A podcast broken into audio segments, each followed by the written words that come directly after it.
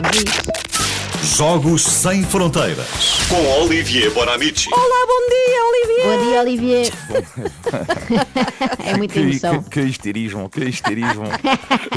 Somos Que fãs, é um clube de fãs que nós, É um clube de nós fãs criámos de agora. duas pessoas, duas, pelo menos. É melhor que nada, é melhor que nada. Bom dia. Nós ficámos a saber há uma semana que o breakdance vai ser pela primeira vez na história uma modalidade olímpica, acontecerá já em Paris 2024, já é como quem diz. Uh, mas hoje vamos fazer uma viagem no tempo. Uh, no início do século XX, vamos uh, falar de modalidades incríveis que na altura podiam fazer sentido, mas que hoje em dia uh, desapareceram completamente do mapa.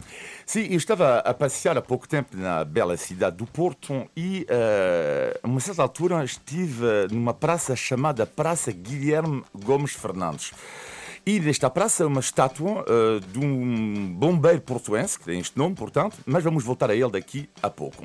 Portanto, voltando a esta questão das modalidades improváveis, a melhor edição foi de 1900, na cidade de Paris, era a segunda edição dos Jogos Olímpicos, e a razão pela qual em 1900 tivemos modalidades incríveis é porque em 1900 aconteceu ao mesmo tempo a Exposição Universal de Paris, e então na altura tivemos algo que se chama os concursos internacionais, alguns dos quais não foram reconhecidos anos depois pelo Comitê Olímpico Internacional, mas não faz mal. Então, em 1900 tivemos, por exemplo, o jogo da corda. Não sei se já jogaram, mas Qual é o são- jogo? da- É de são as puxar? que puxam Ah, um puxa de um lado para a o outro. mesma corda. Uh, só que havia demasiado batote porque alguns usavam sapatos cheios de chumbo e então, neste caso, é quase Ah. impossível tirar a corda. Em 1900, isto eu adoro esta modalidade, havia o salto uh, em comprimento sem balanço. Uh, Sem balanço? Sem balanço, ou seja, sem correr. Hein? Normalmente Sim, tu sim. vais correr, não é? Eu Sim, fiz era assim. ontem com os meus filhos, por acaso, eu fiz dois metros. Eu, Dois uh, metros? Sim, mas dois metros sem balanço. Não, mas eu acho muito bom. Não, não é. Também medo dois metros, portanto, não é, tenho verdade. pernas gigantes. É só cair para a frente. Mérito zero. O, o vencedor na altura fez 3 metros e 34. Também havia o lançamento de dardo com duas mãos. Então isto eu adoro porque... eh, Eram dois ao mesmo tempo. não, não, ela está. eh, Não.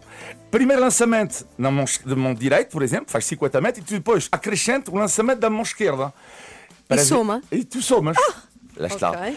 Depois da natação, havia a prova da natação por baixo de água. E estávamos no Rio Sena, não havia piscina.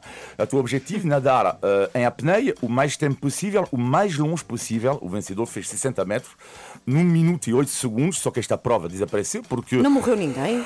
Não, não, não, que eu saiba não. E os espectadores não podiam ver os atletas, claro, Pois é. porque na altura não havia televisão e por isso acabou ah, isso. Mas agora, as minhas três modalidades preferidas. Primeiro, a simulação de naufrágio.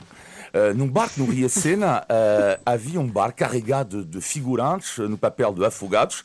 Logo a seguir, simulação de mini-explosão e os nadadores tinham que salvar o máximo de pessoas.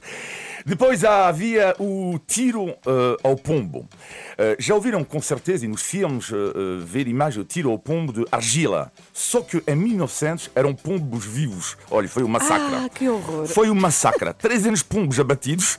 O vencedor, que era o belga Leon de Luden, ele ficou sem piedade nenhuma, matou 21, só ele. E a história conta que muitas pessoas que estavam nas bancadas choraram. De Com pena. Tanto, tanto pena, Tanto porque foi um morto. massacre lá no, no relevado. E finalmente a prova, isto podia ser uma prova do Jogos Sem Fronteiras. É isso, A parece. prova da casa em chamas. Uma casa de seis andares e o terceiro piso está em chamas. Objetivo? Apagar o fogo o mais depressa possível. E quem é que ganhou? Portugal. Os Mas espera aí, isso é bombeiros- uma loucura. Tipo, como é que não morreu gente? não, não. Que jogos são que eu esses? saiba assim que não morreram, não morreram. E quem é ganhou? Os bombeiros portugueses que estavam sob o comando do senhor Guilherme Gomes Fernandes, bombeiro portuense, cujo busto se encontra na bela cidade do Porto. Olha, espetacular. Bonita história.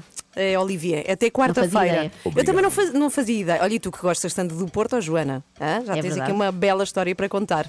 Até quarta-feira regressam os Jogos Sem Fronteira. Agora temos.